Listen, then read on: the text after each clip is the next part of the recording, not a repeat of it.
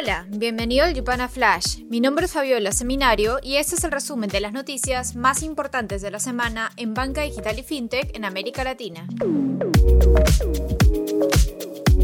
Esta semana, el gobierno argentino pechará las operaciones con criptomonedas con un impuesto sobre créditos y débitos conocido como impuesto al cheque. El anuncio fue inesperado y provocará que las operaciones se trasladen al sector informal, advirtió la Cámara FinTech de Argentina. El inicio de la aplicación del impuesto no es claro, ya que falta reglamentación específica que será emitida por la institución tributaria del país. Estos avances normativos y la tendencia mundial podrían tener la antesala para una ley cripto.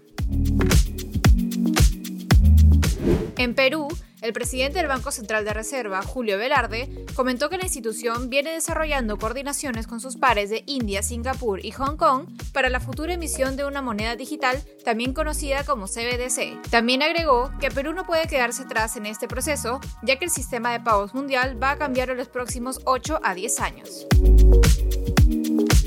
En México, después de 15 meses en el intento, la billetera digital del Grupo Santander sacó su licencia FinTech y tiene grandes ambiciones para ampliar la oferta financiera en los sectores sociales desatendidos en el país.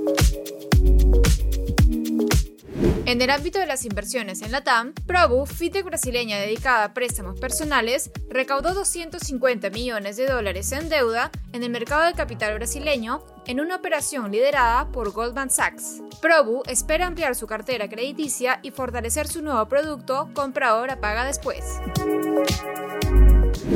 En esta misma vertical, Aplazo, especializada también en el producto de compra ahora paga después, recibió 27 millones de dólares en su ronda Serie A. La fintech usará la inversión para acelerar su desarrollo tecnológico y de producto. Además, espera duplicar su equipo de trabajo y lanzar sus productos en dos países más de la región. Plug Pagamentos, fintech brasileña que provee a comerciantes acceso a servicios de pago, recaudó 2.7 millones de dólares en su ronda semilla liderada por Costanova Ventures. También, la Bolsa de Santiago y la Corporación de Fomento de la Producción crearán una plataforma para facilitar inversión para startups. Una vez operativo, podrán participar startups y financiar sus proyectos hasta por 3.7 millones de dólares a través de mecanismos de deuda o patrimonio.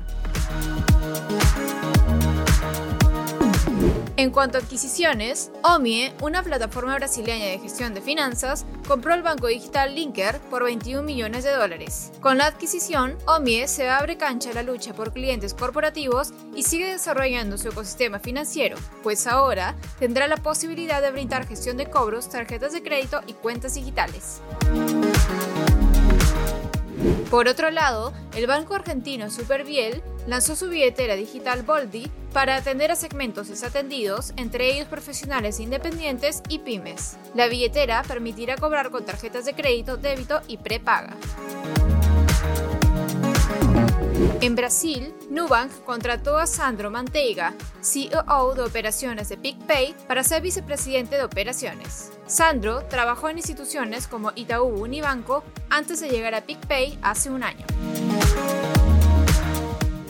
En la escena brasileña, Pix cumple un año rompiendo récords en pagos digitales. Llegó a más de 104 millones de personas en Brasil y este mes alcanzó un nuevo máximo de más de 50 millones de operaciones en un día. El Banco Central afirma que la expresión Hazme un Pix ya es la nueva normalidad. Finalmente, te invitamos a conocer a las mujeres líderes en innovación financiera en América Latina 2021. Celebra con nosotros una nueva edición de las Disruptoras y forma parte de un potente networking virtual por medio de una serie de videoconferencias espontáneas individuales. Únete al evento este primero de diciembre.